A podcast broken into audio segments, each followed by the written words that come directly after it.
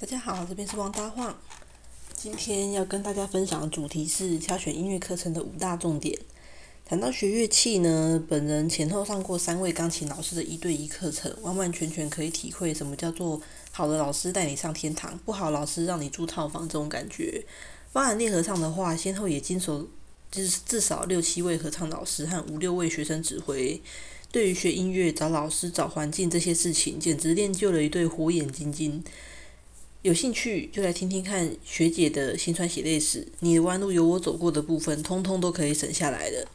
那这五大重点的第一重点就是老师的功力，首先一定要能够了了解老师的程度到哪，因为他只如果只会基础的老师，在学生碰到瓶颈的时候，他是不可能有多少方式可以帮助到学生的。以前我碰过一位 C 老师。据说呢，他只学了两三年的钢琴，但前后教了我快六年的时间。我的程度始终非常缓慢，最难的内容一直在小奏鸣曲这边打转。有些人可能不知道小奏鸣曲的程度在哪，那我换个说法，根据后来接手的 L 老师的推敲，如果我在 L 老师那边学的话，我应该要在提早两三年就可以结结束小奏鸣曲这个程度了，大概是这种落差。后来决定离开 C 老师。也是因为发生了好几次非常明显的遇到瓶颈却无法解决的状况，比如说发现乐谱上有一些不了解注记，那我就请教 C 老师，但他却没有办法解惑。之外，他自己在现场瞎蒙了好几种弹法，但最后都没有定案，结果直接果断跳到下一首，等于这首就直接被放生了。又例如，有时候 C 老师他给的乐谱进度太简单太缓慢了。我可能直接跳到后面，都已经把整本念完，他才决定终于要换下一首。那他当他都终于要换下一首的时候，我就跟他说啊，这首我已经弹过了，那首我已经弹顺了，就每每一首我都弹过了，就一直跳一直跳这样。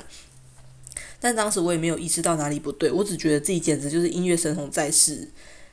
再例如，明明就已经弹过了很多首不同类型的曲目。可是老师每一次要求的提点内容，他只会跳针两件事情。第一件叫做指法要弹对，第二件叫做手指要站好。那类似的事件实在太多了，以至于当有一次我在合唱团，居然发现伴奏学姐虽然只大我一届，但她弹奏的程度已经远远超越我之我我那时候的 C 老师的时候，我的世界观整个崩溃。原来我根本不是什么音乐神童，我只是被烂老师耽误了，被我自己的天真给耽误了。找到管道，终于可以换老师之后，我承认有段时间完全是打打掉重来，因为所有以前以为早就打好基础，根本就不牢固。那也还好，当时有因为这样子打掉重练，才有了后来现赛得名的我。这时候真的不得不归功给后来的 L 老师，因为他的功力不止远高于我，根本就是不同层级的。因为有他在，我学会谦虚，找到适合自己的练习方式之外，更重要的事情是透过老师，他可以手把手教给我这些练习重点和修正建议，让我自己确实感觉到指数成长这种可怕的速度。再来第二个重点，同门的程度。通常同门学生的平均素质完全可以展现到这个老师他有多么擅长教好学生这件事情。我们不能否认，老师同期间教的三五个、三五十个学生里面，不可能每一个在同一场比赛全部都是第一名。但如果一位老师够厉害，他确实可以在某些区域比赛中比较相对几率高的让自己参赛学生都独占鳌头。我印象最深刻的事情就发生在我比赛那一年，老师同期学生里面。同时有 A 同学和 B 同学，我们三个刚好同届，也同时去参加同一年的比赛。A 跟 B 他们跟着老师学琴，已经来到了第八年。从国小开始，各种表演参赛，至今披荆斩棘过很多次，一直都是县赛常胜军。那我跟着老师当时是学到第三年，那也是第一次比赛。老师只告诉我要上紧发条，但不要因为压力给自己太重的得失心，因为第一次比赛嘛，那。紧张啊，失常，表现不如预期，这些导致连名次都没有，这些都是很常见的事情。好险最后有得名，可是我也只是得名而已。说我只是得名哦，表示在前十名以内，好像有点假谦虚。但是同期三位一起出去比赛同学里面，我确实是最落后的那一个。当时比赛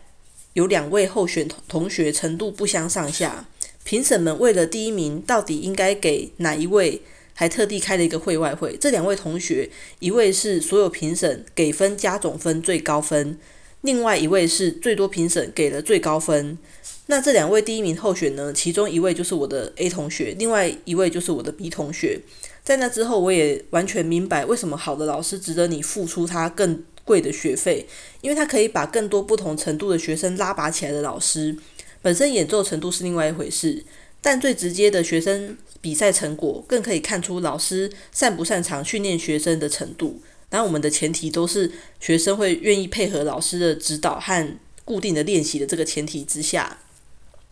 在五大重点的第三点，上课内容的弹性。话说，上课老师当然很重要，但是老师上课的内容弹性一定也是必不可少的。即使同一位作曲家的同时期作品，他都有可能因为作曲当下的心境产生不同的旋律、不同的声线。更何况要练的曲子那么多，跨了那么多的时期，那么多个音乐家，风格肯定更加千变万化。如果说学音乐的成果重点在于能够驾驭和诠释不同曲目的个别风格的话，那根据曲目特色去定定练习的重点就非常的重要。比如说，接下来你要练的曲子到底是比较着重于机械性的技巧练习，还是说音阶爬音的流畅度，或是五连音、七连音这些对拍练习等等的一些细节，每一个曲子的重点都不一样。如果老师的基础练习他只会照本宣科，而不能根据接下来要练习的曲目重点去做调整基础练习的的这样子弹性的话，这种没有弹性的上课内容对于学生的进步帮助就非常的有限。因为你在做一些基础练习的时候，你也不知道这些基础练习未来会用在哪，然后再来是你接下来要用到的曲目里面，它就是需要这样子的练习，但是你却没有针对这样去加强的时候，这首曲子它应该要表现出来的特色，应该要表现出来的一些经典的。诠释就没有办法做到位。在五大重点第四，就是条件的相似度。我曾经听说一件事情，说学高尔夫球的关键不在于教练的厉害程度，而在于教练跟自己的身形差距。其实学钢琴也有类比状况可以说明，我下面就可以举个例子。稍微对琴键有一点概念的人，应该都知道，乐谱里面的旋律，它只要进阶到某种程度，或多或少都有几率碰上一些音程需要跨很多度的靠北和弦。然而，本着忠于原著的演奏方针来说，难弹的表现你还是得做出来。这时候，老师的弹奏条件如果先天就和学生差距很大的时候，确实会有比较高几率碰上老师没有办法为学生解惑这样子的问题。像是刚刚举的例子里面，如果老师天生就是个大手怪，学生我就是个小手怪，很多老师就可以轻松跨度的音阶。我这些小手怪，呃，像我这样的小手怪学生就没有办法和老师用一样的方式做到。但反过来说，我只有小手两只，老师的老师的手是跟我差不多的。那老师他可以克服的跨度问题，他一定也可以教会我怎么样去解决同样的问题。毕竟都是被同一个困困问题困扰的人，而他又是处理这个问题的前辈。对学生来讲，老师一定要能够提供方案。给学生解决课业上的问题，而且必须长期持续有效、可被吸收、可重复交替使用。不管这个瓶颈如何突破，还是技巧怎么增增强，如何适应舞台、对抗比赛压力等等这些问题，都在我举的范围之内。另外一个例子，合唱团。以前待在合唱团的时候，平常老师的时间其实很有限，学生社团经费也也很有限。当然，只有一位老师会在固定的时间出来带所有的学生。但如果我们要在备战前戏，就会增聘老师。男生就会特别去找一个男老师，女生就会特地再另外找一个女老师，各自带开细修一个一些细节。原因其实也是很雷同，因为人体声带的构造不一样，通常只有发声构造更接近的生理同性别老师，可以更几率更高、更精准的复制自己的自身经验给生理同性的学生，大概就是这样的道理。最后一点。如果前面上面讲那些你都不知道，你你也都觉得太难了，难度太高。最简单的就是第五点，业界推荐介绍。你就算身为家长或成人，确实也很难精通所有的领域。通常你如果有自身的人脉，也都是因为曾经或至今仍然精通某一项才艺这样子的家长，你才会知道说如何判断一位这个才艺的老师他的授课是不是适合小朋友，或者是不是适合自己再进修。但家长跟小朋友感兴趣的领域，也不见得能够代代相同。就是爸爸爸爸爸跟小孩啊，爷爷跟孙子啊，不一定都一样。这时候了解管道就很重要。比通常只要不是太冷门的才艺，比如说像钢琴或提琴啊、舞蹈之类的，绝大多数家长如果不放心团体班的授课，想要找一对一的老师，